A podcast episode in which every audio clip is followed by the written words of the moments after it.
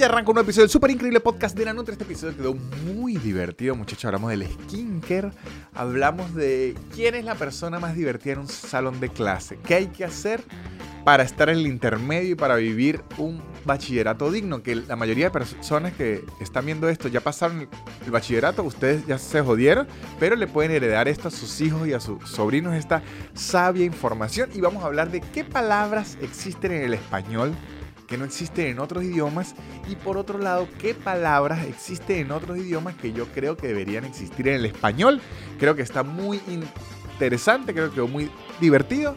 Como también es muy divertido, muy interesante todo lo que hay en patreon.com slash nanutria, donde tengo mucho contenido extra y además ahí apoyan el podcast. Cuando ustedes están diciendo, coño, Nanutria, yo no quiero que este podcast muera nunca porque este podcast me alegra la vida, muchachos, en patreon.com ustedes me pueden apoyar con dinero y me van a hacer que yo no deje este podcast nunca y que me alegren la vida a mí también con su delicioso dinero. Si quieren las entradas para mi show, las consiguen en soynanutria.com y sigan a los patrocinantes que son los que hacen que este podcast siga existiendo. Arroba blue bajo English Blue con B chica y For Geeks Academy, una academia de programación que toda la información que necesiten la preguntan aquí, abajo, muchachos. No queda nada más que decir que este podcast arranca ya. El super increíble podcast de Nanutria, el super increíble podcast de Nanutria, el super increíble podcast de Nanutria y empezó. Y así empieza un nuevo episodio del super increíble podcast de Nanutria. ¿Cómo están muchachos en sus hogares, en sus trabajos, en el tráfico, en el transporte aéreo? Porque pueden que paguen wifi en el avión o pueden que lo tengan grabado el podcast, o sea que lo descargaron y lo dejaron ahí, pueden estar cuidando a sus bebés, a sus abuelos, pueden ser niñeros o niñeras. O sea, pueden estar haciendo cualquier tipo de actividad. Quiero decirles hola. Así, hola. Y aquí está con nosotros, como siempre, el señor Sebastián Gutiérrez. ¿Cómo está, muchachones? Niñeras y viejitos, a todos los que saludó Víctor, yo también les mando un saludo. Y niños. Y bueno, exacto, a las niñeras y a los niños. O sea que a las que cuidan abuelos deberían llamársele abueleras, porque viejeras es muy feo. No, viejera suena como alguien que le gusta mucho a las personas mayores. También, que esa usualmente se le llama, eso, eso tiene un nombre, creo que, ¿cómo es geriátrico? Es como geriafilia, algo así, algo así ya. ¿Cómo se llama las personas que le gustan los Ah, bueno, pero claro, tú dices abuelos, abuelos, abuelos, de esas maneras. Geron, geron, Tofilia son personas jóvenes que les excita alguien de 70 u 80 años. Ojo, a veces tienen gerontofilia y a veces lo que quieren es billete.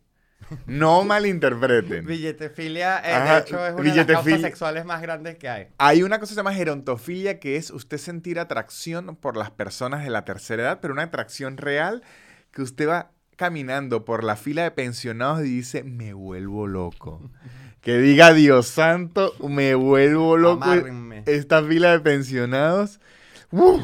Y hay otra que es la billetofilia que usted espera en la fila de pensionados, pero al final, cuando ya salen con la pensión. claro. La inicial le gusta la fila antes de es cobrar. Por amor, es por amor de verdad. Ni siquiera es por amor, es por deseo. Ah. Ojo, mucha gente de la tercera edad valora cualquiera de las dos. Sí, sí. Lo que ellos quieren es atención. yo recuerdo que tuve un jefe que tenía como unos 65 años, que tenía una novia de 19. Ok. Y los hijos le decían, coño, pero usted no ve que esa carajita está con usted por la plata. Y él le respondió un día le dijo, yo a veces pienso que ustedes también. y los hijos calladitos se fueron. ¿ah? Está bien, ganó, el abuelo. No era el abuelo, era el papá de ellos. ok, entonces entiendo más la preocupación de los hijos. Claro, claro. Los hijos ya eran grandes. O sea, los hijos podrían ser los papás de la muchacha. Esa era la, situación. Bueno, muchachos, empezó este episodio. Vamos a hablar de una vez ya. Primero, les voy a contar que como estamos en el invierno, en la ciudad de Buenos Aires, se me ha presentado un problema eh, que eh, con la edad yo, yo tengo una cosa que se llama dermatitis seborreica crónica. suena algo horrendo, a veces lo es. ¿Qué es?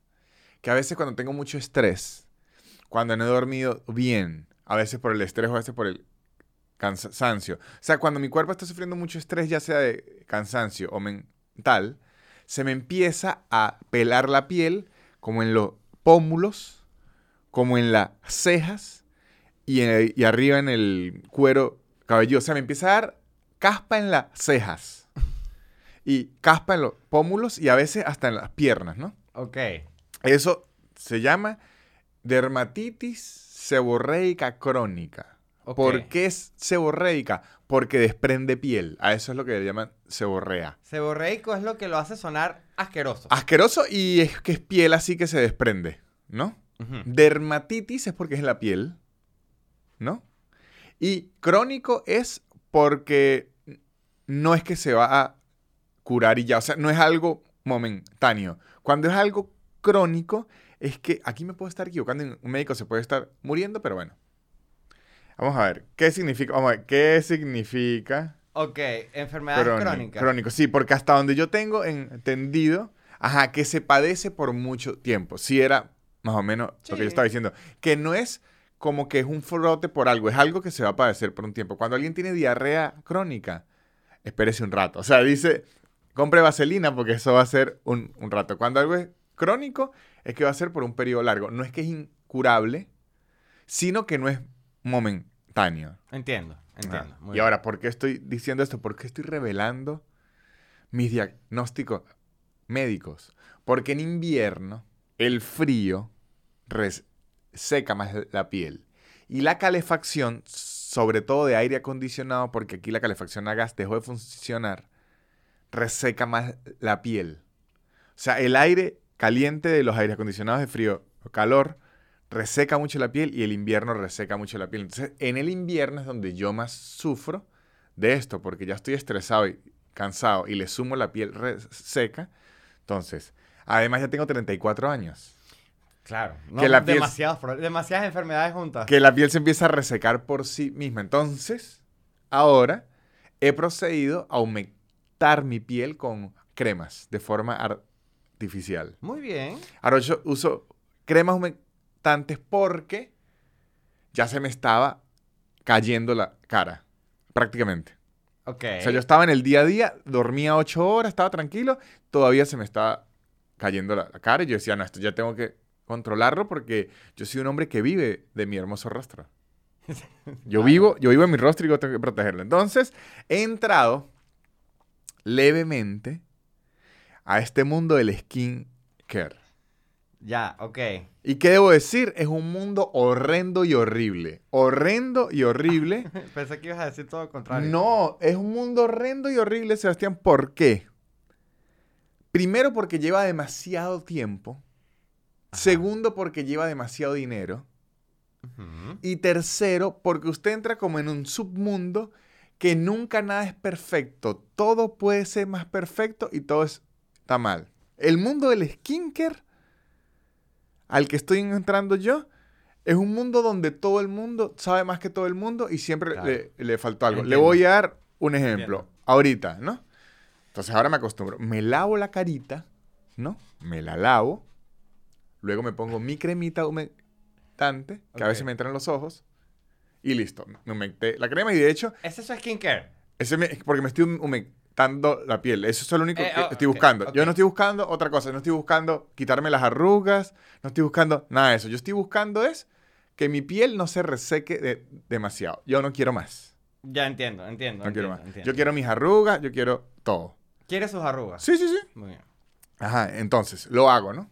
Y de hecho, tengo que hacerlo con tiempito, no puedo ser justo antes de salir, porque tengo que dejarme sin lentes un ratico para que la crema agarre, ¿no? hago eso. Perfecto. Estoy feliz y digo, lo estoy haciendo bien. Se lo cuento a alguien que ya ya está en el mundo del skincare. Ajá, pero ¿con qué se lava la eh, cara? Si yo le digo, con jabón. ¡No! ¿Cómo se va a lavar la cara con jabón? Usted es loco. Yo le digo, pues no sé, con, jabón no se puede lavar la cara. El jabón es lo peor que usted le puede echar a la cara. Y yo decía, yo creía que ácido de batería era lo peor que se le podía echar a la cara, pero no, al parecer el jabón. claro, claro. Entonces le digo, ajá, entonces, ¿qué uso para lavarme la cara que no sea jabón? No, es que el jabón es terrible. Tiene que usar una, se llama agua... Bendita. No, agua para la cara. ¿Cómo es que se, se llama? Es que ni me acuerdo. Agua para lavarse la cara. Ya lo voy a decir. Una Agua yo creo que esa gente la están robando porque si yo fuera un estafador yo vendería embotellado agua para lavarse la cara Es y agua sería micelar. agua. Agua. micelar. O unas aguas especiales o unos aceites especiales. Entonces tiene que lavar la cara con primero agua micelar. Ok. Luego jabón especial para la cara, que es diferente. O sea que ya la vieja técnica de agarrar un jabón azul de esto de ropa y usarlo para champú y todo, ya no fu- fu- funciona. Ok. Tiene que echarse agua mi- micelar, ¿no? Ok. Llevan tres productos nuevos. Tres productos nuevos. Agua micelar, luego un jabón especial para la cara. Luego la crema humectante y digo, perfecto, aquí está. ¡No! Le falta el protector solar. Ah, claro. Y yo le digo, ah, pero no voy a salir de la casa, no importa, ahora las pantallas, o sea, ahora no. Se descubrió que las pantallas también afectan la cara, todo afecta la cara, entonces, ¿qué pasa? No estoy diciendo que la ciencia dermatológica no tenga la razón, no lo estoy diciendo. Solo estoy diciendo que aplicarme siete productos todas las mañanas para la cara y siete productos antes de dormir me parece mucho. Son unas horas de trabajo. Son como 25 minutos en la mañana y 25 minutos en la tarde, que es mucho, y eso es solo la cara, que es que aquí es donde viene el de- ¿Qué creo yo? ¿Qué creo yo? ok, ok. Yo creo que la ciencia dermatológica tiene eh, razón, eso es lo primero que creo. Pero yo también creo que la gente agarra modas. La gente agarra modas. Ahorita la moda es la cara. Porque si usted se pone a hablar con un experto en pelo, en cabello, él seguro le diría que la forma más perfecta de tener el pelo hay que echarse 15 productos, ¿no? Y si usted se pone a hablar con un experto en manos, seguro le diría que las manos hay que lavarlas con 15 productos. Y si usted se pone a hablar con un experto en alimentación, le va a decir que todos los productos comerciales que utilizamos, es, es- eso no funciona, hay que usarse otros productos. Y si usted se pone a hablar con un experto en pies, hay que usar otro ti- tipo de productos. Y si usted se pone a hablar con un experto en rodilla, otro tipo de productos. Claro, claro. O sea, si usted, si usted quiere hacer las cosas perfectas, como la ciencia, usted va- no va a poder ni, ni- ni trabajar. No, no. No tra- es como una vez un adiestrador del perro. Mi perro tiene mucha eh, energía. Y él me dijo, la solución a eso es muy sencilla. En la mañana, antes de trabajar, lo pasea dos horas. Luego, en la tarde lo pasea una hora más. Y luego, en la noche antes de dormir, otras dos horas.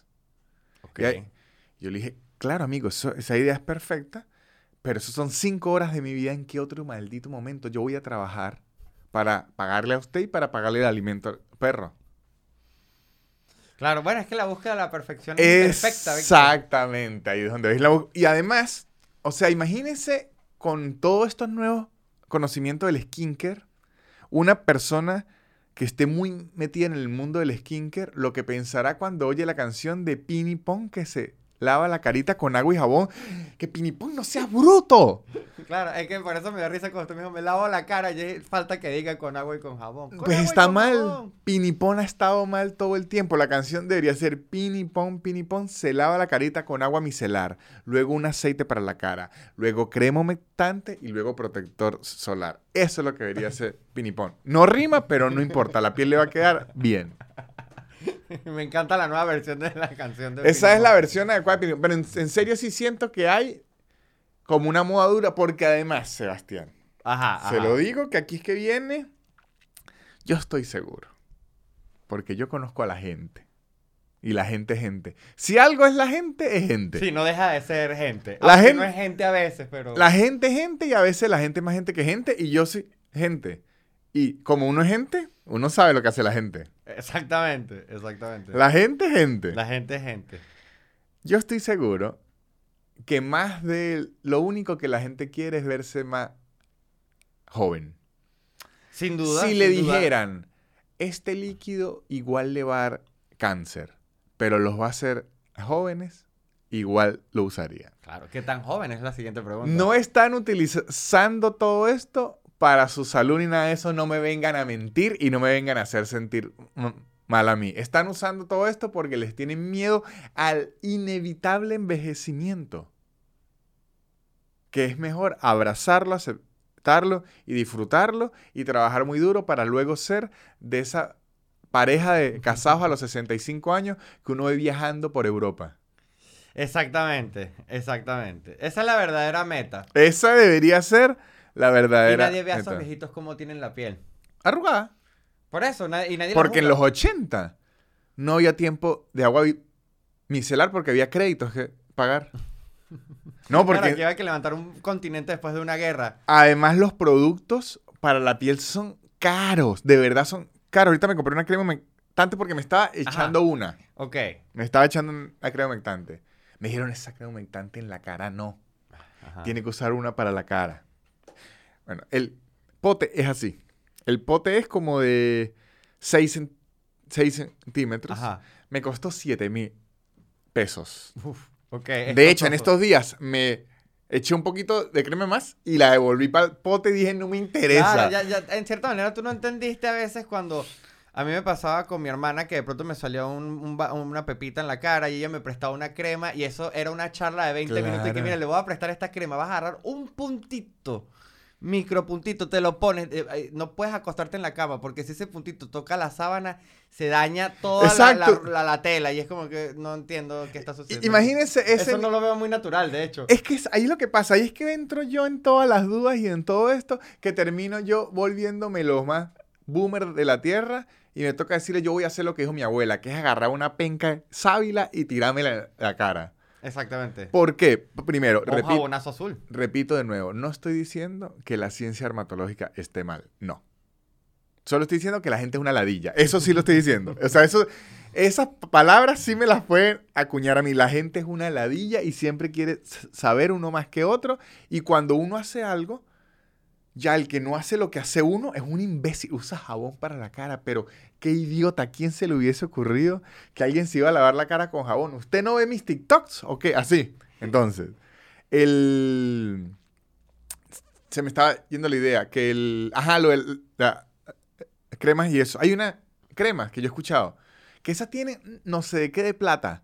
Pero cuidado, porque si lleva mucho sol, se le mancha la piel. O cuidado, porque si le toca la franela, se la quema. Y uno dice, mm, entonces, ¿qué tan natural es esto que me estoy poniendo yo? Que no aguanta ni la tela. Claro, eso es peor que el amarillo número 5. Exactamente, exactamente. Entonces, es peligrosísimo. Debo decir que si, eh, si están haciendo ustedes un skinker que lleva 45 minutos, me parece muy bien, pero lo que les digo es como una persona nueva que está entrando al mundo del skinker porque no quiere tener caspa en las cejas. Claro. Que me están intimidando. Su actitud no es amigable. Su actitud no es buena. Su actitud es muy soberbia. Y están causando rechazo sobre nosotros los jóvenes que queremos aventurarnos en este mundo. Claro, además que tú estás acudiendo ahí por una necesidad bastante clara. O sea, no es como que estás buscando eliminarte arrugas. Tú lo que no, quieres es tener caspa en la cara. Exactamente. Y creo que es una razón bastante válida para querer buscar soluciones. Caspa en la cara es difícil. Exactamente. entonces, la verdad, no me estoy sintiendo muy bien recibido. Debo decir que el mundo del skincare se ve muy sensible, muy empático y nada de eso. El mundo del skincare es un mundo muy rudo. Sí, debe ser un mundo muy rudo. Un mundo donde, donde se burlan de, los demás, de verdad. Muchachos. te hicieron cremita shaming. Reflexionen, reflexionen. La gente del skincare, reflexionen. Están tratando muy mal a los demás y nos alejamos. Prefiero recurrir a la sábila de mi abuela. Claro, perdieron un soldado. No lo han perdido, pero porque me toca clínicamente. Por lo menos hasta primavera. Exactamente no, porque ahí viene otra vez la alergia, entonces volvemos de nuevo. Entonces, otro ah. skincare seguro, skincare de verano y todo eso. Perfecto. Sigamos. Ya, ya lancé lo que yo quería, eh, el skincare. Quería eso. Muy bien. Quería desquitarme porque es algo que estoy sufriendo porque me quiero aplicar, pero siento que nunca es suficiente. Entonces, era como cuando yo a, veces sacaba que si 18 en biología y le decía a mi papá, papá, saqué 18. Y mi papá decía, estudiar es su único trabajo. Más bien, ¿por qué no saco 20? Me provoca decirle, bueno, entonces voy a repetir esta, mierda, si es igual. Y yo veía que unos amigos, yo por eso decidí ser mediocre. Ok. Yo, es, Ok. yo me autotransformé en estudiante de 14. Para las personas que están oyendo esto, que no son de Venezuela, a lo mejor no están entendiendo estos números, es que en Venezuela las calificaciones del 0 al 20. La razón, no sé cuál es la razón, porque en la mayoría de países del mundo es del 0 al 10 o del 0 al 100, que tiene más sentido, ¿no? Porque es un, una- un número más redondo. Sí. No sé por qué en Venezuela eligieron del 0 al 20. Si alguien en los comentarios tiene la información de por qué las calificaciones en Venezuela son del 0 al 20, sería increíble. Ok. Entonces yo sacaba 18, que sería como decir sacar 9 Sí, sí, del sí. 0 al 10. Igual me decían, no es su- suficiente. Y yo tenía amigos que sacaban 6, como decir 11, que sacaban 11 en Venezuela. Dos, a un amigo un día le hicieron una fiesta porque sacó 16. Que ojo, yo tampoco aplaudo eso porque eso ya también es, coño, apoyar demasiado a la mediocridad, pero ok, así será, ¿no? No, a ver, ¿cómo venía antes también? Sí, sí, sí. verlo, ¿no? Entonces yo mismo que aprendí que con un mínimo esfuerzo y un mínimo de retentiva, porque eso en bachillerato, más que ser inteligente, uno lo que tiene que tener es reten- retentiva. Porque muy rara vez le van a poner a usted que sin matemática un ejercicio que no explicaron en la clase. No. Muy rara No, vez. no, no. Eso muy rara vez. en la universidad que, Sí. te, que te quieren joder. Eso en la universidad, en el bachillerato. no. No. Entonces, si usted se acuerda lo que explicaron en clase, ya lo hace. Ok. Entonces yo descubrí que si sacaba 14, me iba bien porque no me tenían que esforzar mucho. A mis papás igual no les importaba y funcionaba. 14 a mí es una nota que siempre me pareció perfecta por esa misma razón, porque 14 es la nota que te permite ser amigo de todos. Exactamente. Porque no eres un ñoño insoportable, te juntas con la gente que medio sale bien y también te juntas con la gente que, que le hacen fiestas por sacar 16. Exactamente. Yo Te me podía, permite ser amigo de todos. yo podía 14. juntar con todos, aunque recibía mucho odio. Yo me juntaba más con los de mala nota. Claro, igual sí. Ojo, porque hay que admitir esto. Yo no iba a hablar de esto, pero hay que admitirlo. Hay que admitir que hay algo muy duro en la vida. La gente que va, les, o sea, la gente que es muy buena estudiante tiene muchas posibilidades de que le vaya mejor en la vida. Eso es una realidad. Ok. Ahora, si usted tiene mucho dinero, ya no importa la nota que saque. Eh, Tiene más posibilidades de, de que le vaya bien en la vida simplemente porque tiene mucho dinero. Pero si nos ponemos a todos en una situación igualitaria, si a usted le va muy bien en, el- en las calificaciones, tiene mayor oportunidad porque puede entrar a las mejores carreras, tiene opción de, de becas, tiene opción de todo eso y además tiene conocimientos, ¿no? Así es. Pero lo que también es una realidad que hay que aceptar es que la gente que tiene peores calificaciones es más divertida. Uf. Entonces, Claro. a la hora de yo ser una persona de 14 que me bandeo en los dos mundos, terminaba juntándome con los más divertidos, porque es que era gente mucho más divertida, tenía mejores Sí. ideas, se divertía más. Sí. Los otros, lo bueno es que te prestan los cuadernos. Si no tienen más o menos buena relación. Ok. Bueno, a mí me zafaban así. Los de 20 me prestaban los cuadernos y Sí. me decían, claro, este no es uno de 10. A este sí le puedo prestar el cuaderno. Claro. A mí no me los prestaban, no, no confiaban mucho en mí.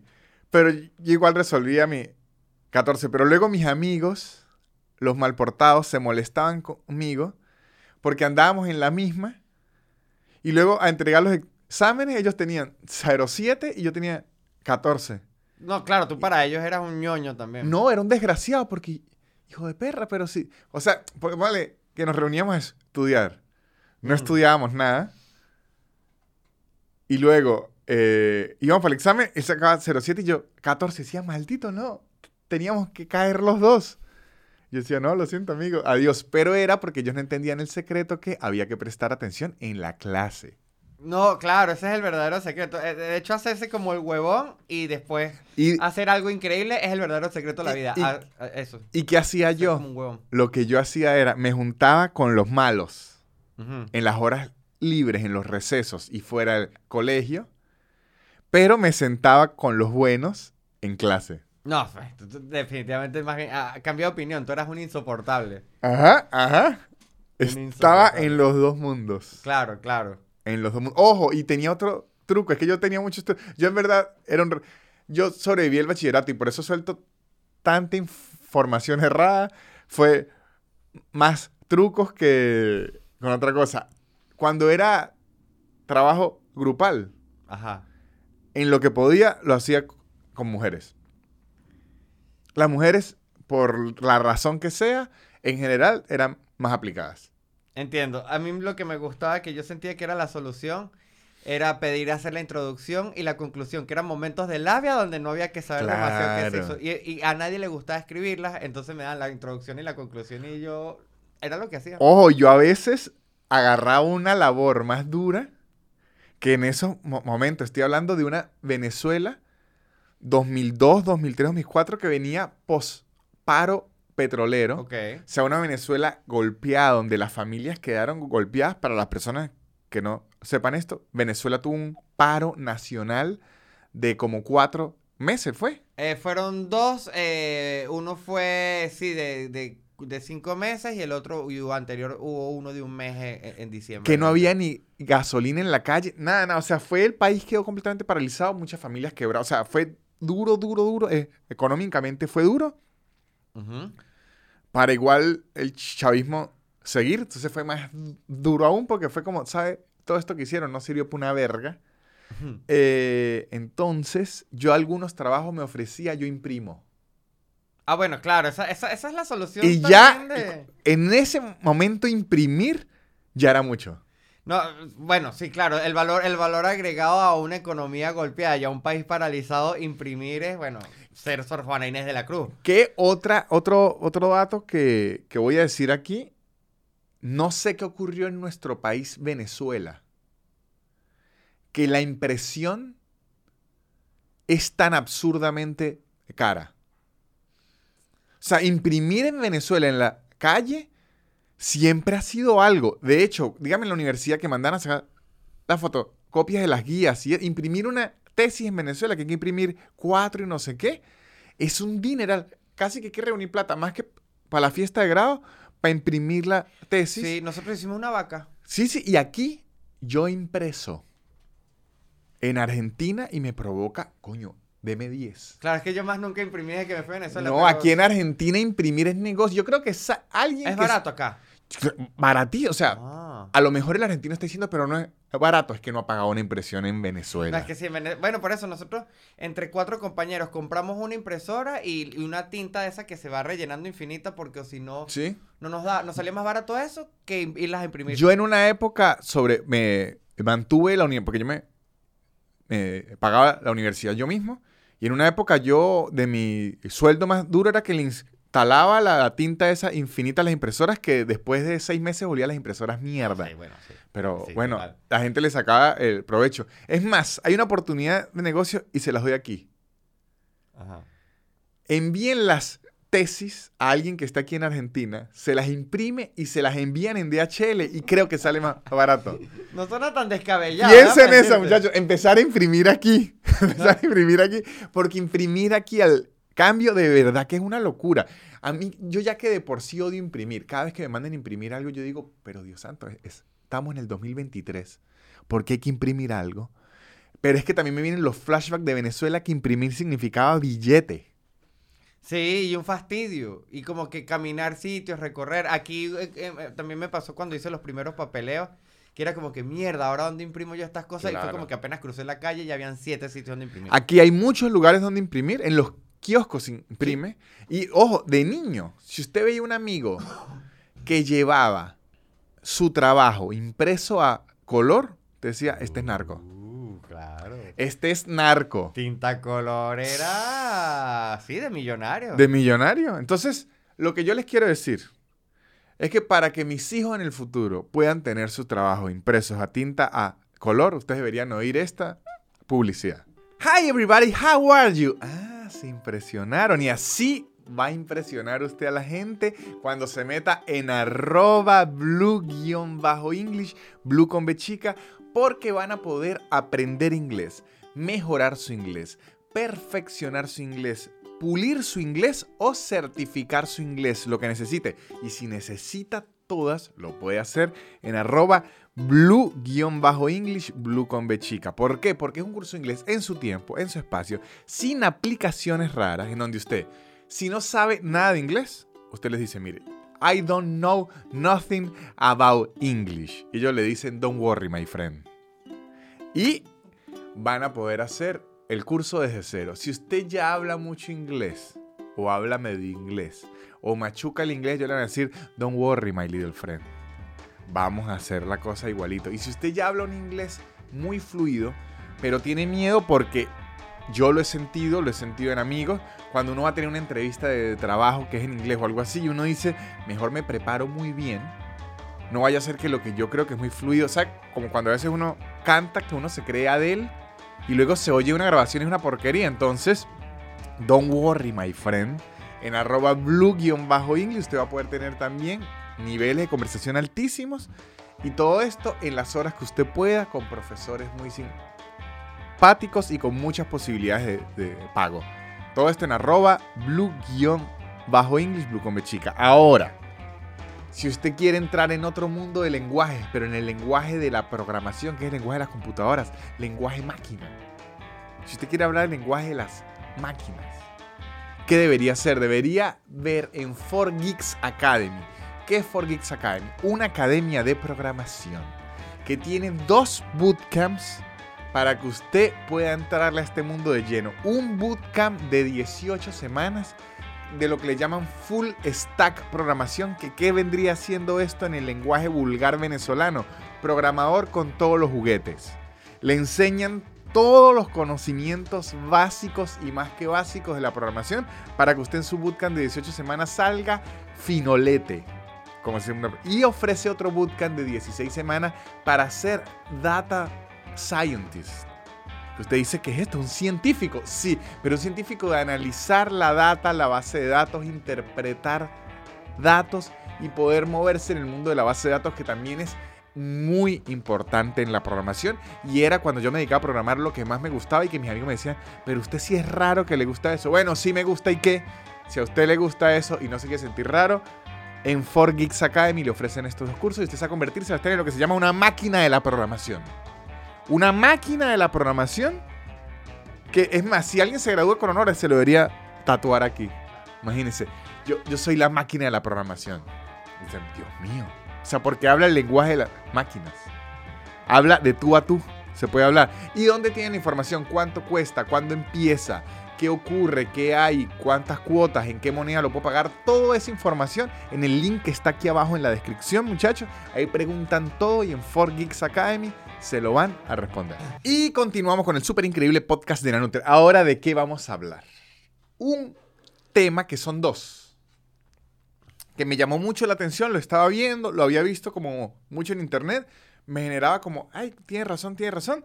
Y luego dije, vamos a hablar en el podcast porque está bueno. Ok. ¿Qué es? Es. Vamos a hablar de palabras que solo existen en el español, que no existen en otros idiomas porque son muy descriptivas. Y palabras que son muy descriptivas de otros idiomas que no existen en el español y que deberían existir. Me gusta, me gusta. Me gusta mucho, porque está muy interesante. Vamos primero con las palabras que solo existen en el español y en otros idiomas no. ¿Qué tienen de particular todas estas palabras, así existan o no en el español? Que son palabras que describen un momento tan específico que son muy útiles. Entiendo. Les, voy a dar un ejemplo. Una palabra que no existe en otros idiomas, que en el español sí, es empalagoso. Empalagoso. Empalagoso. Claro. Empalagoso. Lo estoy repitiendo porque yo cuando lo digo a usted le llega la imagen de una. Probé algo que me empalagué.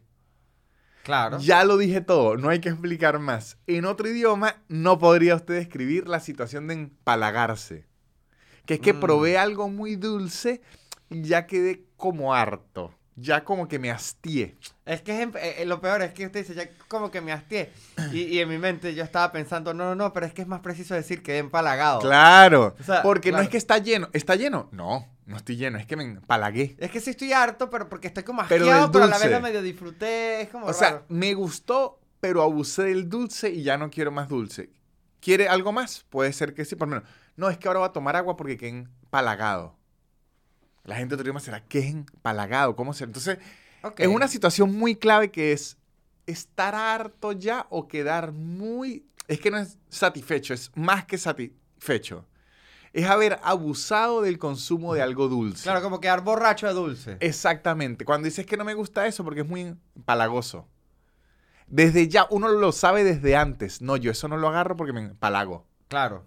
Muy bien, está bien, me sorprende. No, no Esa existe palabra. esa palabra, ok. Otra palabra que es clave que usted puede creer que no existe. Es una palabra que se puede decir de muchas formas. Nosotros los venezolanos le decimos anteayer. Hay otra gente que le dice anteayer y otra vez dice antes de ayer. O antier en versión más... ch- En- chiquita. ajá. Antier es, es anteayer más chico. Ok. No existe en otro idioma. No, es the Antier. day, the day before E yesterday. imagínense, en inglés sería the day before yesterday. Claro. Es una oración completa que es antier. O an- lo que pasa es que antier ya es muy coloquial, pero, fíjate, sería pero creo que anteayer. antier... o sea, si usted le dice... Antier es general en español también. O sea, un argentino entiende antier, ¿no? Pero le, el cerebro le hace un clic. Ok. Ajá, le hace un Yo clic. pensé que era de todo el No. español. Ok. Este, pero imagínense, antier es clave. Es clavecísimo. ¿Cuándo lo hizo? Antier. Sí, porque te- incluso sí, porque entonces da más fastidio contar más lejos. si Claro. no una palabra para eso. Antier es antier. Entonces usted me dijo, ¿qué hizo el día antes de ayer? Coño, ya no sé cuántos es que es una película de Bill pregunta, Murray. Claro. El día antes de ayer suena de una película de, de- no, ¿sabe qué suena de James Bond? El día antes de ayer. Claro. Uno queda así. En cambio, Antier, buena, es una comedia. Una película que se llama Antier es una comedia. An- anteayer o antiayer o antier es una palabra que solo existe en el español. Me gusta, me gusta, me gusta. Otra muy buena. Consuegro o consuegra. Porque es una relación rara, es una correlación que es, ¿es el papá del novio de mi hija o es el papá de la novia de mi hijo? Consuegro o consuegra en otros idiomas no existe esa relación. No, aunque bueno, está bien. Esta entiendo, pero esta no se la compro tanto. ¿Por qué? Porque uno igual tampoco está hablando tanto de los consuegros. Pero entre ellos sí. Es que no es usted. Es que usted no tiene consuegro, ese es el problema. Puede usted ser. no habla de los consuegros porque usted no tiene nada que ver con los consuegros ahorita. No hay nadie que sea su con- consuegro. Claro, claro, pero claro. En cambio, cua- de que cuando usted es una mamá o un papá y se quiere referir a la otra a familia de la pareja, imagínese explicar, no, es el papá, el novio de mi hija, no es mi consuegro. Consuegro o con cuñado también se usa, por ejemplo. No sé, aquí no lo tengo, pero puede que no exista en otro idioma el concuñado. Claro. El concuñado es más lejos todavía. Pero con cuñado a veces sí sirve mejor para explicar ciertas Ahora, situaciones. lo que sí he escuchado mucho es que le dicen a... ¿Sabe que está el novio de la hija, no? Ajá. El pa- papá de él es el consuegro. La mamá es la consuegra. El hermano sería el con- cuñado. Ajá. Pero él a veces le dicen el coño de madre. Le dicen así porque lo he visto. Ajá. me gustó. A ese también. Esa relación sí es clara y esa sí creo que existe en todos los idiomas. El coño de madre ese. Esa sí se lo dice. ¿A cuántos no, cuántos no habremos sido el coño de madre sin saberlo, no? Eh, muchísimas veces. Y a veces eh, sabiéndolo. Eh, Claro, que eso lo hace más el coño madre, de Sí. hecho. Otro Me que no existe en otro idioma, que sí existe en el español, que esta, esta me pareció interesantísimo porque es mucho. Ok. Sobremesa. La sobremesa. Mm. Esa palabra es hablar y quedarse charlando después de comer. Eso en otro idioma no hay. Ah, sí. Vamos a hacer sobremesa. Me quedé mucho en la sobremesa. Claro, ¿por qué tardaste tanto? Estábamos haciendo sobremesa. Ajá. Aquí Claro. en, en Argentina la so- sobremesa es clave. Aquí yo sufro cuando uno llega a un restaurante y está esperando mesa, porque usted los ve hablar por rato y rato y dice, estos Coño, desgraciados. sí. Hasta en McDonald's. Sí, bueno, yo ayer, de hecho, fui a cenar en McDonald's, estaba con unos amigos, quedamos hablando y cuando me di cuenta, tres horas hablando en un McDonald's. La que es que tengo sobremesa. yo 13 años. la sobremesa. Claro. No lo que tenía era ganas de hablar con sus amigos. Sí, pero en un McDonald's me pareció, tenía, o sea, eh, no hablaba desde los 13 años tanto tiempo en un McDonald's. Aquí en Argentina la sobremesa es clave. A mí me fascina la sobremesa. Y no existe en otro idioma el concepto de sobremesa. Eh, pero, ok, de la, de la palabra.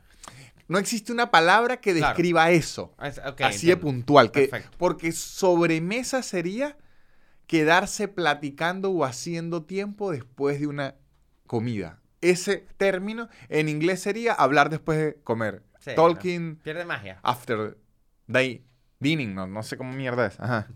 Este, ajá. Mire esta que es clave, que es rarísima. No es la palabra, no es te quiero. Te quiero no existe es más nada en el español, existen muchos.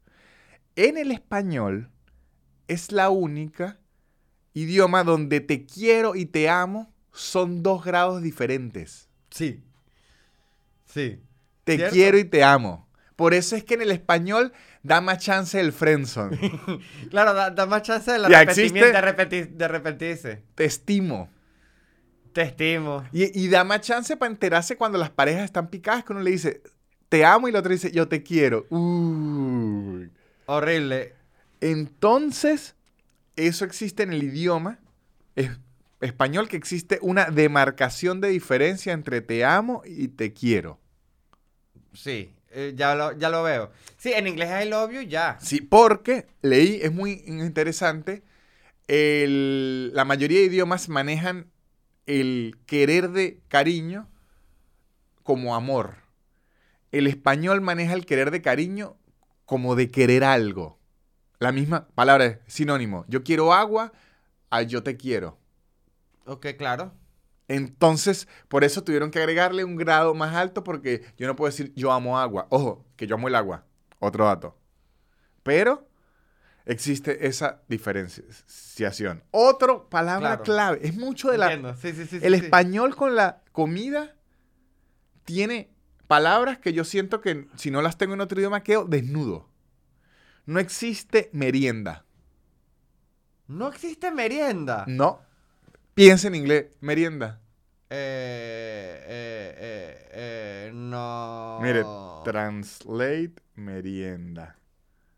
No, Snack, pero No, snack es otra pero cosa. snack también podría llamarse usted- tentepié. Exacto, si usted dice merienda y me traen un snack, le digo, no es merienda, merienda es un estilo de vida. No, aparte que el snack es un tipo de merienda, pero la merienda es, es, bueno, sí, es un estilo de vida. Exactamente, la merienda la tenemos nosotros y no la tiene más nadie, es nuestra merienda. Claro. Vamos a claro. merendar. No, y a veces uno se puede merendar a alguien también. dice, "Ay, Cónchale, pero mira- Sebastián. Mira esa sonrisa, está como para merendársela. Antier, antier hice sobremesa y luego me la merendé. Exactamente. Habló solo, alguien oye eso en inglés y no entiende lo que quiso decir. Claro. Ah, Se lo pueden merendar. Y merendar a alguien es distinto que comérselo. No, es, es muy distinto. distinto. Me comí a alguien es una cosa, pero me lo merendé. Es como un extra, es como un extra. Está bien. Otra. Ajá. Mire, ¿por qué digo mucho la, de la comida? Esta me impresionó porque yo las... Es muy bíblica. Ajá, ok. La gula. No existe en otro idioma. ¿Y cómo se llama el pecado capital en inglés? La verdad es que no sé. Vamos a ver. Pero no, no se llama Claro, gula. Se gula. llama. Mira, parece que. eh, ah, no, porque están en alemán. En alemán se llama soccer. Ok. Pero vamos a ver en inglés. Yo estaba traduciendo en alemán porque hay muchos que hice la tarea. Sí, estaba averiguando. Ve, en inglés se llama. Gula se traduce a sugar. Pero no sé cómo se dicen los pecados capitales en- Con en capital, inglés. eh, sins. Yo sé inglés también, Sebastián. Porque yo he ido a Blue English. Con B baja piso. Seven Deadly Sins eh, aparece. ¿Cuáles son los Seven Deadly Sins? Aquí están en Grit, avaricia, gluttony. Glutón y glotonería. Pero no es lo mismo que gula. No es lo mismo. No es lo mismo. Glutonería. Que en griego, que serían los originales, sería gastrimargia.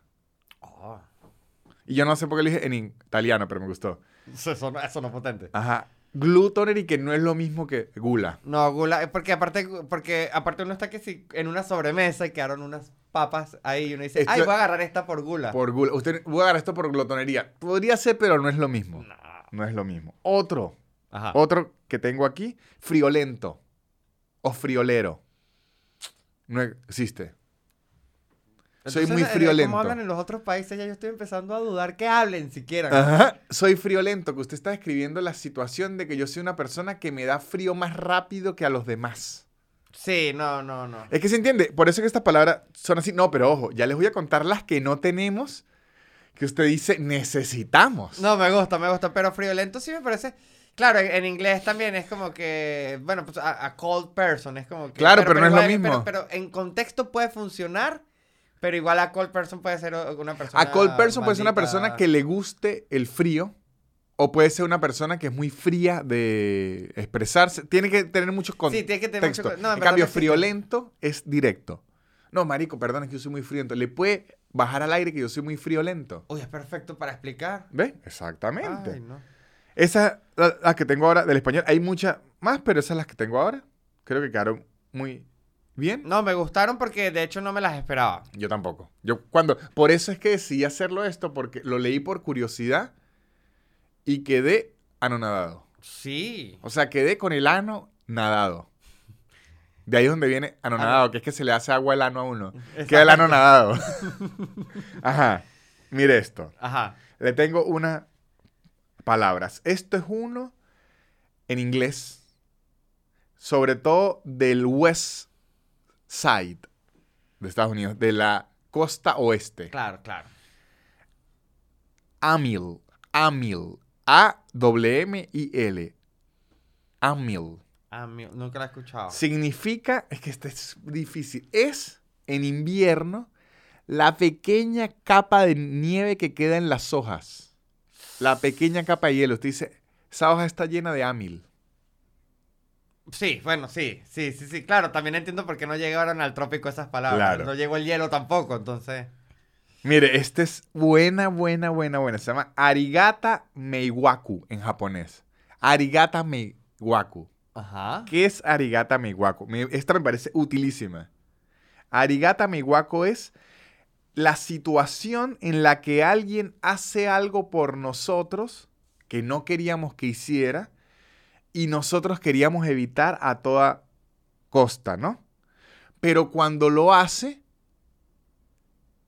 ya lo hizo por nosotros. Es como que yo no quería que usted me hiciera ese favor, me lo hizo y ahora yo le tengo que agradecer, pero ni quería que me lo hiciera. Eso es, usted dice, me arigatearon meiwaku.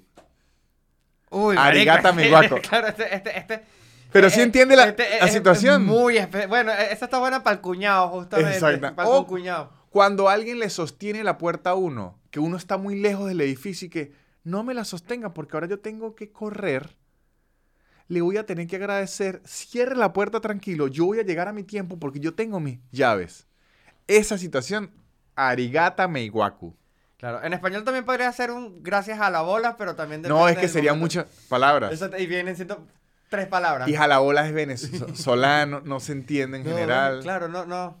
No es que ni siquiera es gracias Es demasiado. a la bola, es gracias, pero no hacía falta y me incomodé, además.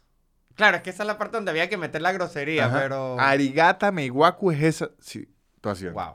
Mire esta otra palabra que está difícil de pronunciar. Perdonen mi, mi, mi alemán. ¿No? Backpfeifenheisig. Creo que se pronuncia así. Backpfeifenheisig. Creo que Backpfeifenheisig. ¿Así? es la palabra para describir cuando la cara de alguien merece ser abofeteada. ¡Ah! Eso, eso no tenemos en español, pero que usted ve a alguien que usted dice, coño, esta cara merece ser abofeteada. Claro, que uno dice, lo odio, ¿por qué? No sé, es como que él tiene la cara que provoca... Pero es que ni lo odio, sino lo quiero abofetear. Claro, pero es nada más por cara, es como que... Ajá. Uh, ok. Se llama Backpfeifenheisig. No creo que yo lo, usa- lo, lo- lo haya necesitado más de tres veces en mi vida, pero posiblemente sí lo he necesitado en algún momento. Esa palabra, Hensing, Hensing. Mira esta otra que es buenísima. Es del bantués, del lenguaje bantués, y se llama Bilita Mpash.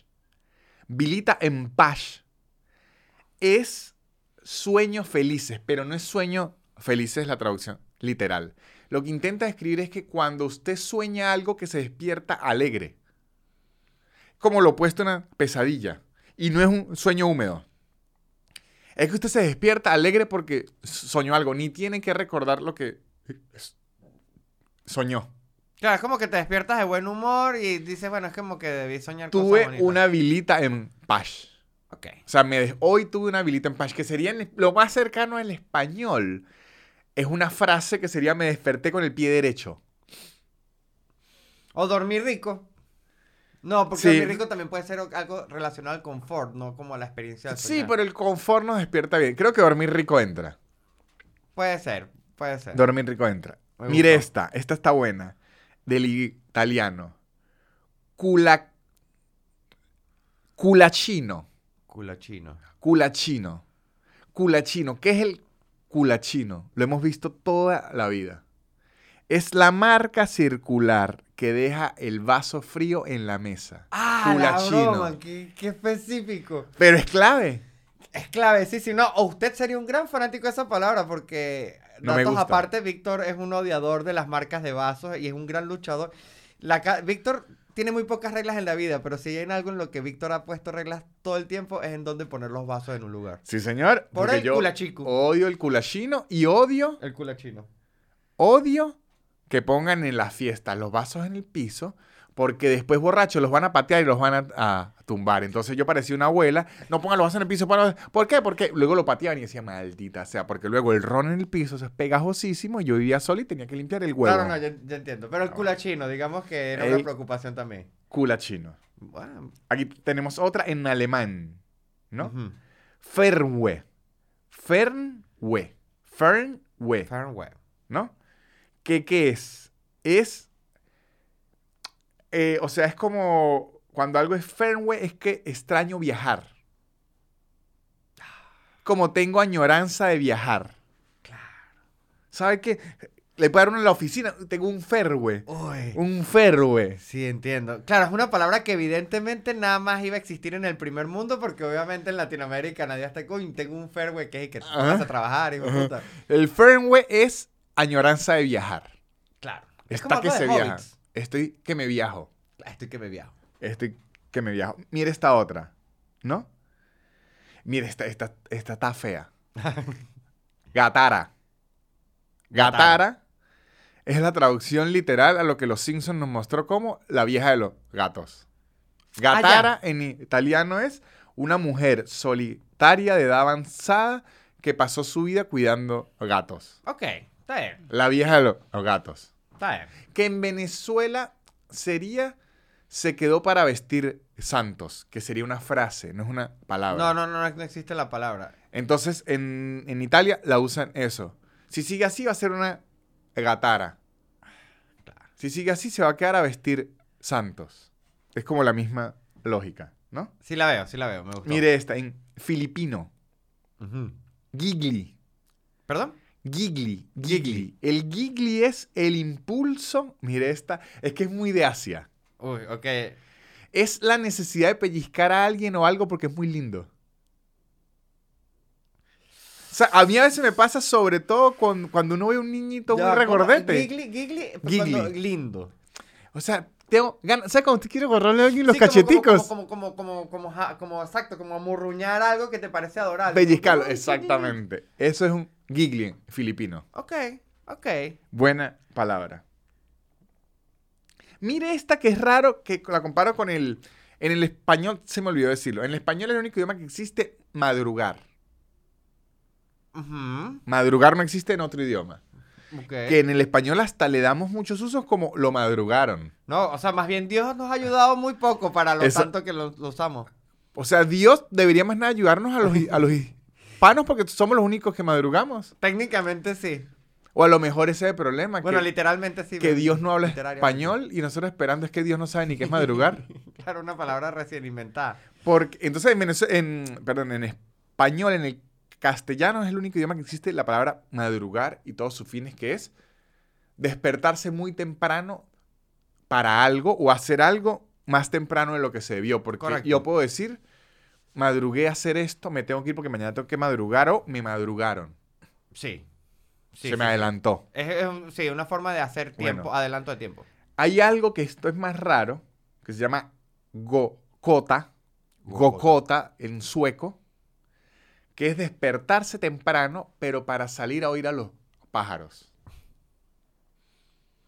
Es como que usted quiere decir, a mí me gusta despertarme temprano para respirar la mañana, oír los pájaros. ¿Entiendes? Como, no es que tenga algo que hacer, que madrugar usualmente es hacer algo. Sí, de hecho madrugar tiene como una carga eh, de la de trabajo encima que es como que madrugar es como que un sacrificio para salir Exactamente, temprano, para ajá, que tal, que- ujú.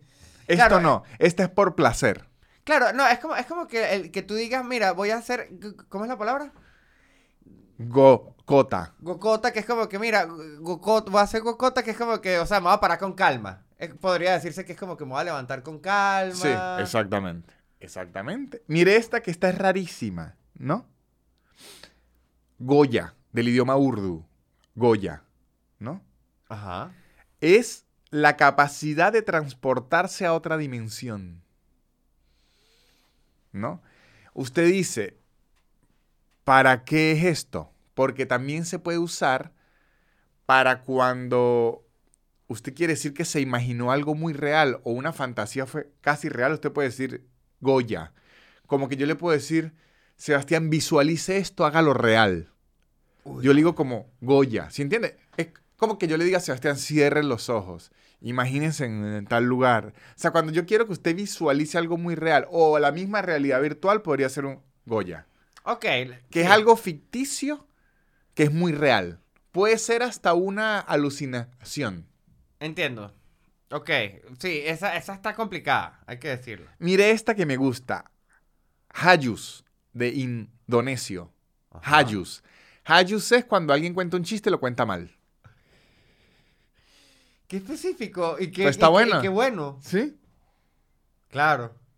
Está muy bueno porque es. Claro, o sea, como que yo me sé ese chiste y ya así no era. Lo contó mal. Eso se llama Hayos. Ok, me, me gustó. Mire este, mire este, que este. Se lo digo y es de las culturas de las tierras del fuego que tiene mucho sentido. Esto haría que Ricardo Ar- Arjona fuese más millonario. Se llama Mamilapinatapai. Mami, nani, pa- Mamilapinatapai. Ok. Mamilatai- Mamilatinatapai. Mamilapinatapai. ¿Qué significa Mamilapinatapai, Sebastián? Es la situación Ajá. cuando hay una mirada entre dos personas que ambas se quieren animar a algo, pero ninguna se atreve. Y queda una tensión entre ellas que al final nadie se atrevió. Ah, Eso es Mamilapinatapai. ok. ¿Ah? Quedó ten- tensión, hubo fuego, hubo chispa. La química, nadie se atrevió. Ok, ok. Eso pasa, es verdad, no- pasa bastante y uno no tiene forma de decirlo. Sí, sí, sí. O sea, huevoneó, diría uno en venezolano. Se ahuevoneó. No, pero es que no sería tanto. Porque ahuevoneó tiene más uso. Este es ese uso en. es- No, claro, este Específico. huevoneó en eso en específico tiene una palabra. Claro. Sí, sí. No, es que acuérdense. Todo lo que uno dice así en español es como la relatividad en la que uno lo puede usar, pero sí, exacto, no hay manera. Mire este que es absurdamente específico del noruego. U- Utepils o Utepils. Es, vamos a tomar cerveza afuera. Utepils, así. Yo le digo Utepils. Ah, es nada más, hasta ahí. ¿Sí? Ok. O sea, Utepils de una vez es, vamos a tomar cerveza al aire libre. Claro, pero está diciendo una sola palabra es casi que lo estoy invitando. Es una invitación. Ok, o me gusta. una invitación o decir, ¿qué hizo ayer? Uh, Tepils. Entonces estaba tomando cerveza al aire libre. Me gusta, me gusta. Me imagino que es una actividad muy de verano. ¿No? Sí. Mire este. Mire este para que vea que este podcast parece una. Este podcast parece hecho por Christopher Nolan. Ok. O parece hecho hasta por Martin Scorsese. ¿Por qué? Porque la última palabra que tengo aquí es japonés. Cierra mucho mi crítica con el skincare y la actitud que tiene la gente del skincare. Uf, a ver. Y yo a esta gente les invito a Wabi Sabi. Wabi Sabi. Los invito a. Wabi Sabi. ¿Qué es Wabi Sabi, Sebastián? Wabi Sabi es una visión, una visión centrada en la aceptación de la transitoriedad y la imperfección de la vida. Wow. La estética a veces descrita como una belleza imperfecta, no permanente e incompleta. De hecho, el Wabi Sabi habla de las cosas son bellas porque se esfuman. Claro, la, la belleza de la mortalidad, ¿no? De lo efímero. Exacto. la Y de lo imperfecto y único. Claro. Wow. No, bueno, sí es que los japoneses. Los japoneses. De hecho, yo debería vender un agua Wabi Sabi. Yo digo, y me dicen, ¿y qué tiene? Nada, es para que usted se acepte como es. Y la gente ahí, ¿cuánto cuesta? 7 mil pesos. Claro, Siete que mil pesos básicamente lo que está pidiendo usted con el agua de la cara. Exactamente. Claro. Uh, Wabi Sabi. Wabi sabi.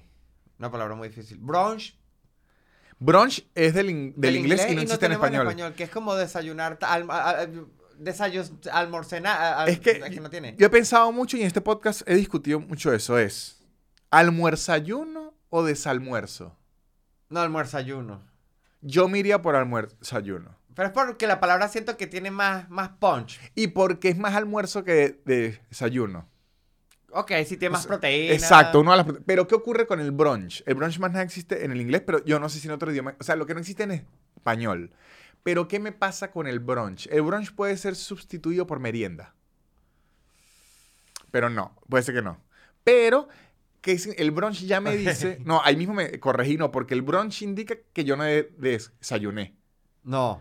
Para merendar, para merendar usted ya tiene que haber des- desas- desayunado, porque si no lo que está es desayunando tarde. Pero es que lo que tienen el inglés, que a veces me da envidia y otras veces no, porque a mí me gusta mucho el lenguaje castellano, porque es un lenguaje muy rico. En verdad el Sí. castellano es un lenguaje que nos permite describir demasiado. El inglés es muy... Los, la gente que, que habla inglés habla siempre como un bebé. Bueno, es que la imagen, digamos que la, la parte de las imágenes va más por, exacto, por cómo suenan las palabras y como que... No, no, y es la, la que- combinación, igual que el alemán, por lo menos. eh, usted va a ir a, al otorrinolaringólogo. En inglés hay una palabra que es similar a otorrinolaringólogo, pero ellos no la dicen. Dicen ir doctor, el doctor de las orejas. Tienen eso, eso lo tienen El, para todo. el doctor del es- estómago, el doctor Sí. de la cabeza. Es muy... Entonces brunch es breakfast y lunch la juntaron. Maravilloso. Pero De- cuenta como una comida. Creo que esa es la diferencia con la merienda. La merienda es como una media Claro, es que el brunch es que usted ya no va a almorzar ni a desayunar. La mató a las dos. Que es clásica de domingo que uno dice, coño, vamos a pagar dos comidas en vez de tres. Entonces vamos brunch y la cena. Sí, esa es clásica de, de, de turista. Y si es de papá yendo a Disney, hace, Al trunch. no, no, hace el trunch, que La- es, la- mire, la tripleta. es desalmuerzo cena, ¿escuchó? Hace el trunch, exactamente. Claro, claro. Los padres inventaron el trunch, que es, métase toda esta mierda porque yo en Disney no le voy a comprar ni agua, ¿escuchó? Claro, que se esté uno vomitando las primeras dos horas y después Ajá. aguantando a punta El de famoso agüita. trunch, el trunch es inventado por los padres y es una forma de no me joda más. Mire, voy a pagar esto ahorita, metas esta mierda hasta donde pueda porque es que no va a haber más comida en todo el día. El famoso trunch. El famoso trunch, claro. Que también cuando uno vive solo, uno hace el trunch, que es aguanta hambre hasta las 3 de la tarde, Sí, come bien sí. y se acuesta temprano. El trunch. Sí, esa es. Y así logra pasar un domingo con una sola comida. Que ustedes pueden escuchar esta historia y dicen, pero qué historia tan miserable. La clave es dormir. Cuando uno vive solo, es una historia de éxito. Si usted pasó un día y solo se gastó una comida. Es que cuando uno vive solo, hay días que uno no hace nada. O sea, son días que se pierden. Entonces, ese día, si usted no va a hacer nada, mientras menos coma, es mejor. Claro, por eso es clave dormir. Exacto. Uno duerme, ve televisión, hace el trunch y adiós. Se Y acabó adiós. el día. Claro. Bueno, muchachos, y creo que lo que también se acabó fue este episodio. Muchísimas gracias por habernos escuchado. Espero que esto les haya servido de entretenimiento. Espero que haya más wabi sabi en sus vidas. Y espero que haya de todo, espero que lo hayan pasado bien, espero que se metan en patreon.com slash nanutri donde tengo muchísimo contenido extra, muchachos. Subo un show que hago al mes en vivo por ahí, es muy divertido. Subo todos los episodios del podcast un día antes, subo, subo las labias de parrilla cuatro meses antes. O sea, la labia de parrilla que usted puede ver en Patreon, cuatro meses después que la van a poder ver en YouTube. Hago los lunes de preguntas y respuestas donde nos preguntamos y nos respondemos cosas. Y hay un Discord del podcast para crear una comunidad. Ahí nos vamos hablando en los viajes. Yo subo como fotos y, y cosas ahí. Y si quieren las entradas para mis shows, que voy a estar en la ciudad capital de Buenos Aires el 30 de junio. Voy a estar en Rosario en julio. Voy a estar en Canning en julio. Y voy a ir a Panamá, Los Ángeles, San Francisco, Salt Lake City, Dallas, Filadelfia, Brooklyn, Orlando y Weston. En agosto y septiembre, muchachos, todas esas entradas las pueden comprar en soynanutria.com. Y sigan los patrocinantes, que son los que hacen que este podcast siga existiendo. Arroba blue-english, blue con un curso inglés, su tiempo y su espacio sin aplicaciones raras. Y For Geeks Academy, una academia de programación que les enseña a hacer unas máquinas de la programación. Y toda la información la consiguen en el link que está aquí abajo. Y pregunten todo. Y el señor Sebastián Gutiérrez, ¿en dónde pueden conseguir su data? Sí, señores. Arroba Sebas Gutiérrez en Twitter, en Instagram. Ahí estoy publicando las fechas de mis shows aquí en Cava. Por los momentos, Víctor, soy un hombre que está en Cava. Me parece excelente. Ahí me van a ver. Y no me queda más que decirles, chao. Swill the bill, ya. La élite. Barrera. Yeah. Yeah. Su, su, su, su, super increíble. Pop, pop, pop, pop, podcast de Nanutria. Su, su, su, su, super increíble. Pop, pop, pop, pop, podcast de Nanutria. Es casi una hora llena de locura y un acento gocho que es una dulzura. El perro siempre jodiendo la grabación y él soltando pura desinformación. Su, su, su, su, super increíble. Pop, pop, pop, pop, podcast de Nanutria. Su, su, su, su, super increíble. Pop, pop, pop, pop, podcast de Nanutria.